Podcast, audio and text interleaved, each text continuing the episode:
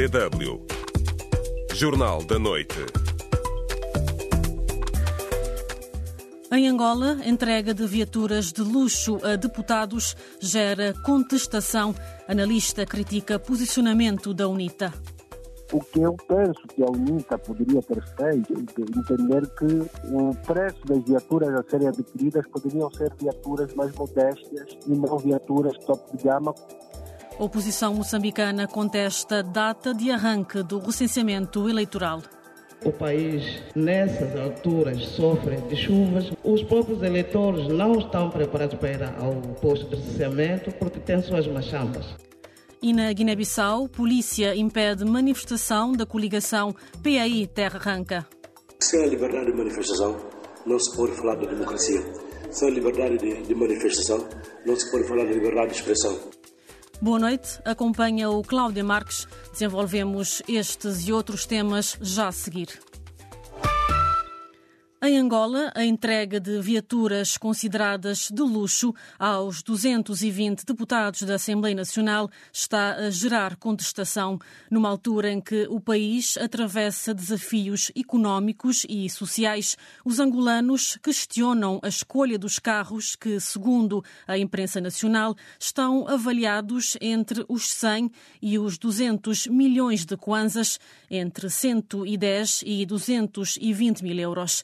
Sobre a polémica, a DW interpelou o líder do grupo parlamentar da UNITA, Liberty Chiaca, que remeteu todos os esclarecimentos a uma nota de imprensa divulgada pelo partido. No comunicado, a oposição sublinha que a entrega de viaturas aos deputados está na lei e considera que as especulações visam unicamente desviar a atenção dos angolanos das questões de interesse nacional. No entanto, para o analista Osvaldo Mboco, há contrassenso no posicionamento da UNITA. Bem, a primeira nota é que a atribuição das viaturas protocolares está previsto a nível do regimento da, da, Assembleia Nacional. A grande indignação que causa no seio dos angolanos é o facto que o país está a viver um período econômico e financeiro e uh, é quase unânime que os sacrifícios que a população deve consentir num momento difícil como este deve ser o mesmo sacrifício que titulares de, de poder, titulares de cargos públicos devem fazê-lo, porque a grande questão não está na atribuição das viaturas, a grande questão está no valor que cada viatura de facto custa. E depois o, a despesa global calculando o número de viaturas. Ou seja, em tempos de crise em que são pedidos sacrifícios aos angolanos, faltou de alguma forma dar o exemplo? Claramente sim, não simplesmente ao nível dos deputados, mas sobre vários órgãos de soberania do Estado. Claramente que nós concordamos e subscrevemos que atividades ligadas aos órgãos de soberania do Estado é fundamental que seja dada determinadas benesses aos titulares eh, desses cargos para que possam até desenvolver o seu trabalho com alguma dignidade. Mas a grande discussão que se instala, e volto a repetir isso, é o preço, é o custo, é o, o peso da aquisição dessas viaturas ao nível do, do, do próprio Orçamento Geral do Estado, naquilo que são as despesas do Estado. No momento em que o país atravessa uma crise profunda, é o momento de todos nós consentirmos sacrifícios a todos os níveis. Sobre este tema, a UNITA divulgou uma nota de imprensa onde fala em especulações e sublinha que as viaturas são propriedade da Assembleia e não dos deputados.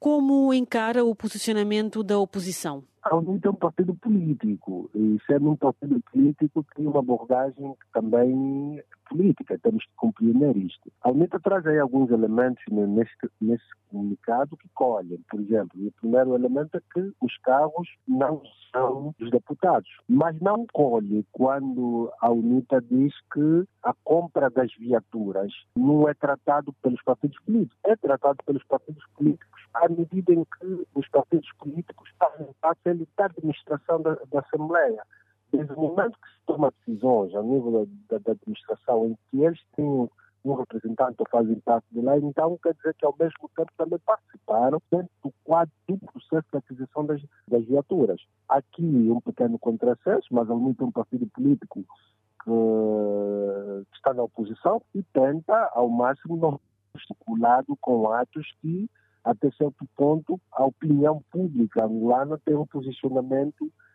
que demonstra descontentamento. Na mesma nota, a UNITA refere como escândalo a recente viagem de João Lourenço às Ilhas Seychelles, que está em desconformidade com a realidade da pobreza, segundo o partido, que também aponta o dedo ao Orçamento Geral do Estado.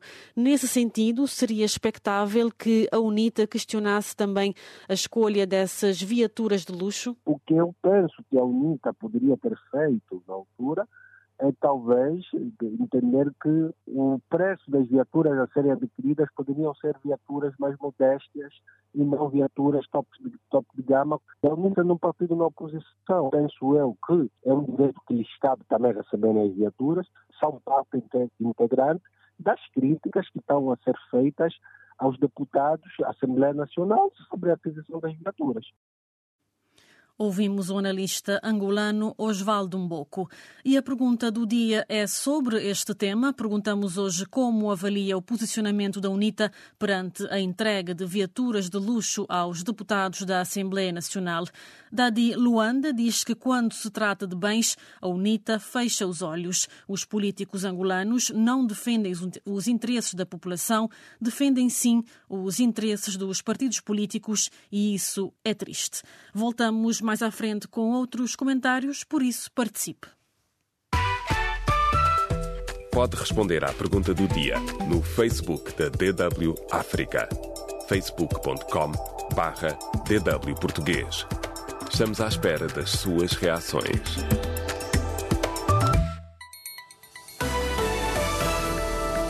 DW Notícias.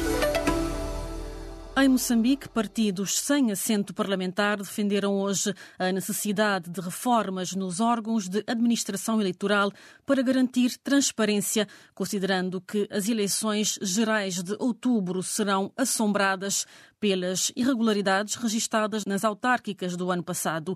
Para o partido Nova Democracia, o atual presidente da Comissão Nacional de Eleições devia pedir demissão, considerando que os órgãos de gestão eleitoral perderam a sua legitimidade face a alegadas irregularidades nas últimas eleições autárquicas, que incluem queixas de falsificação de editais.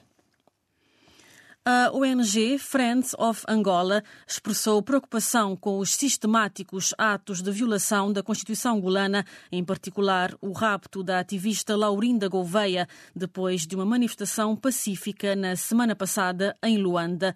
A organização destaca que estas violações sistemáticas têm vindo a acontecer em Angola, em particular durante o mandato de João Lourenço, e exigiu às autoridades angolanas a abertura de um inquérito para se apurar a veracidade dos factos e levar à justiça os responsáveis. Na província moçambicana de Nampula, pelo menos cinco pessoas morreram e 71 casas foram totalmente destruídas pelas chuvas que caem com muita intensidade desde o fim de semana.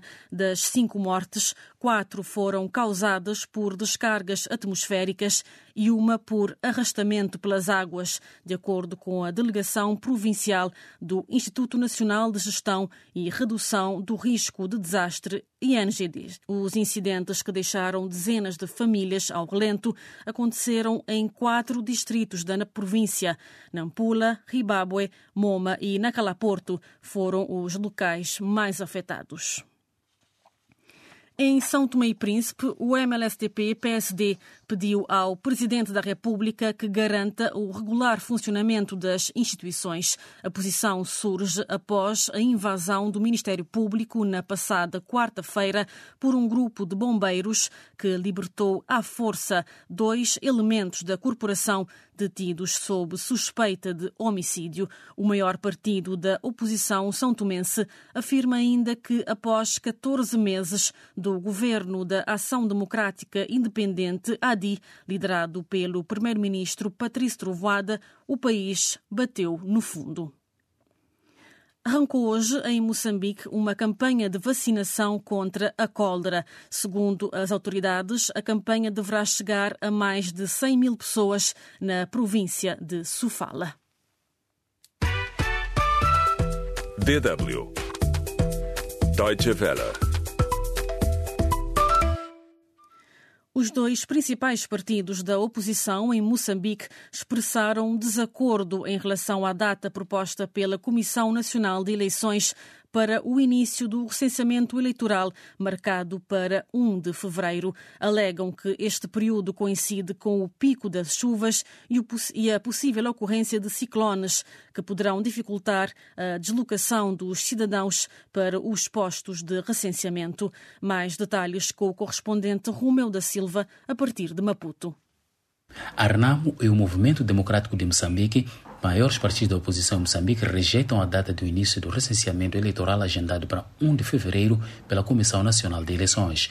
Os dois partidos entendem que o mês de fevereiro é o pico das chuvas e ciclones que poderão impedir muitos cidadãos de afluir aos postos de recenseamento. A mandatária da RENAMO, Glória Salvador, entende que esta atitude da Comissão Nacional de Eleições é deliberada para ver muitos cidadãos sem recensearem-se. Nós questionamos por que o início para dia 1 em vez daquilo que tem sido sempre, no mínimo, ou 15 de março, ou mesmo em abril, porque país, nessas alturas, sofre de chuvas. Os próprios eleitores não estão preparados para ir ao posto de recenseamento porque têm suas machambas. A mandatária da Arnamo levanta igualmente outro problema. Glória Salvador denuncia que os técnicos do STAI, indicados pelos partidos, ainda não tomaram posse desde novembro passado. Mas já há concursos para agentes cívicos. Esses concursos devem-se ter juros que devem ser compostos com técnicos que vêm dos partidos. Mas os partidos não tomaram posse. Por que, é que a CNE, por que, é que o Estado Central avança dessa forma? Quem é que vai receber os concorrentes, a papelada toda, se os partidos não tomaram posse? E por que, é que não estão a tomar posse? A mandatária do Movimento Democrático de Moçambique, Silvia Cheia, não vê só o problema das intempéries, como também de irregularidades no próprio recenseamento para beneficiar o partido no poder. Nós temos eh, acompanhado que eleição após eleição, recenseamento após recenseamento, os problemas são os mesmos. É, recenseamentos paralelos, pessoas que têm prioridade em relação às outras. Então, também achamos que seria bom que mudasse, que tivesse um recenseamento livre, que as pessoas recenseassem efetivamente. O partido no poder não está contra a alteração para os meses de abrandamento das chuvas, mas a mandatária da Frelimo, Maria Majati, defende-se com argumentos jurídicos. O calendário foi feito, segundo a explicação que recebemos, segundo o quadro legal que existe neste momento. Acho que a Comissão Nacional de Eleições e o próprio STAI não tinham outra forma de fazer, senão respeitar aquilo que é o quadro legal. É verdade que as pessoas apresentam as suas preocupações e é bom que apresentem para ver o que, é que se pode fazer. Estas constatações foram feitas no encontro em que a Comissão Nacional de Eleições e os partidos políticos discutiram o calendário eleitoral. Mas, no fim, o presidente da Comissão Nacional de Eleições, Carlos Matzinha, protegido pela segurança, não deu explicações sobre as preocupações da oposição. Romo da Silva, DW, Maputo. A polícia da Guiné-Bissau impediu a realização de uma manifestação da coligação Plataforma da Aliança Inclusiva PAI Terra Arranca, que ainda contesta a dissolução do Parlamento. A coligação diz que o país vive num clima de inconstitucionalidade.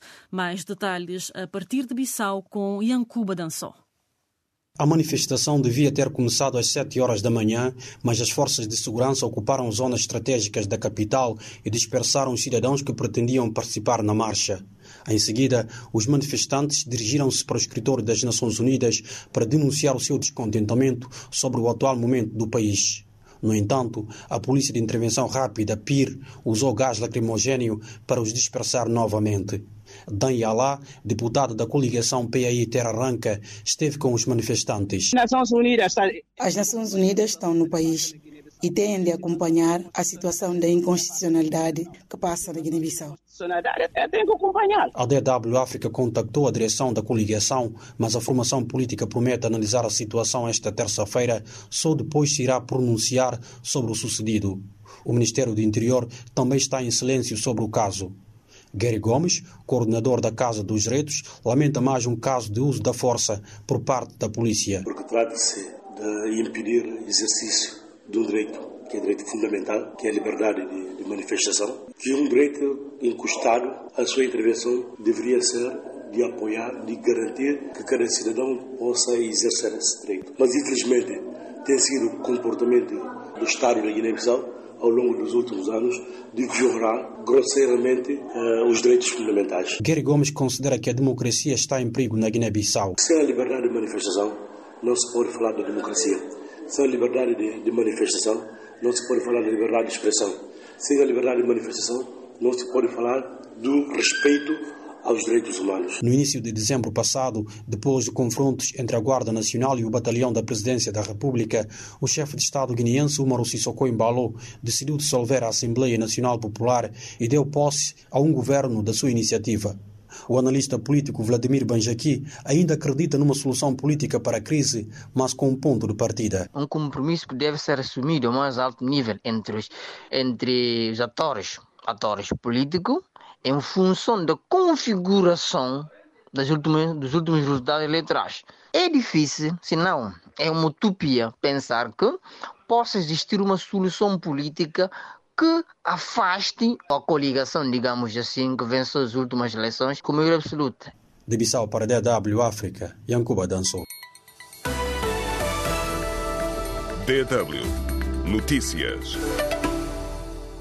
O Ministério da Saúde da faixa de Gaza divulgou hoje que mais de 23 mil pessoas morreram e mais de 58 mil ficaram feridas desde o início da guerra a 7 de outubro. O presidente da autoridade palestiniana transmitiu hoje ao presidente egípcio a necessidade de trabalhar com todas as partes para pôr fim à guerra e evitar a sua deslocação da faixa de Gaza e da Cisjordânia. Pelo menos quatro pessoas morreram e cerca de 40 ficaram feridas na sequência de uma nova vaga de ataques aéreos lançados nas últimas horas pelas forças russas contra várias cidades ucranianas. O gabinete do presidente da Ucrânia, Volodymyr Zelensky, especificou que entre as regiões afetadas estão Kharkiv e Zaporizhia. O chanceler alemão Olaf Scholz afirmou hoje que é necessário um maior apoio militar de cada Estado-membro da União Europeia à Ucrânia e pediu aos 26 parceiros europeus que aumentem os esforços este ano. A primeira-ministra francesa Elisabeth Borne apresentou hoje a demissão do seu governo. O presidente da República, Emmanuel Macron, já aceitou a demissão, agradecendo-lhe pelo trabalho exemplar ao serviço da nação. O julgamento do ex-ministro do Interior gambiano Osman Sonko, que enfrenta acusações de violação e tortura, teve início esta segunda-feira na Suíça, num processo que está a ser considerado histórico para a jurisdição universal. Sonko é acusado de ter apoiado, participado e não ter conseguido impedir ataques sistemáticos e generalizados como parte da repressão levada a cabo pelas forças de segurança da Gâmbia contra todos os opositores ao regime. Franz Beckenbauer, lenda do futebol alemão, morreu ontem aos 78 anos. O antigo jogador e treinador ganhou o Campeonato do Mundo pela Alemanha como jogador em 1974 e como treinador em 1990. DW Espaço do Ouvinte.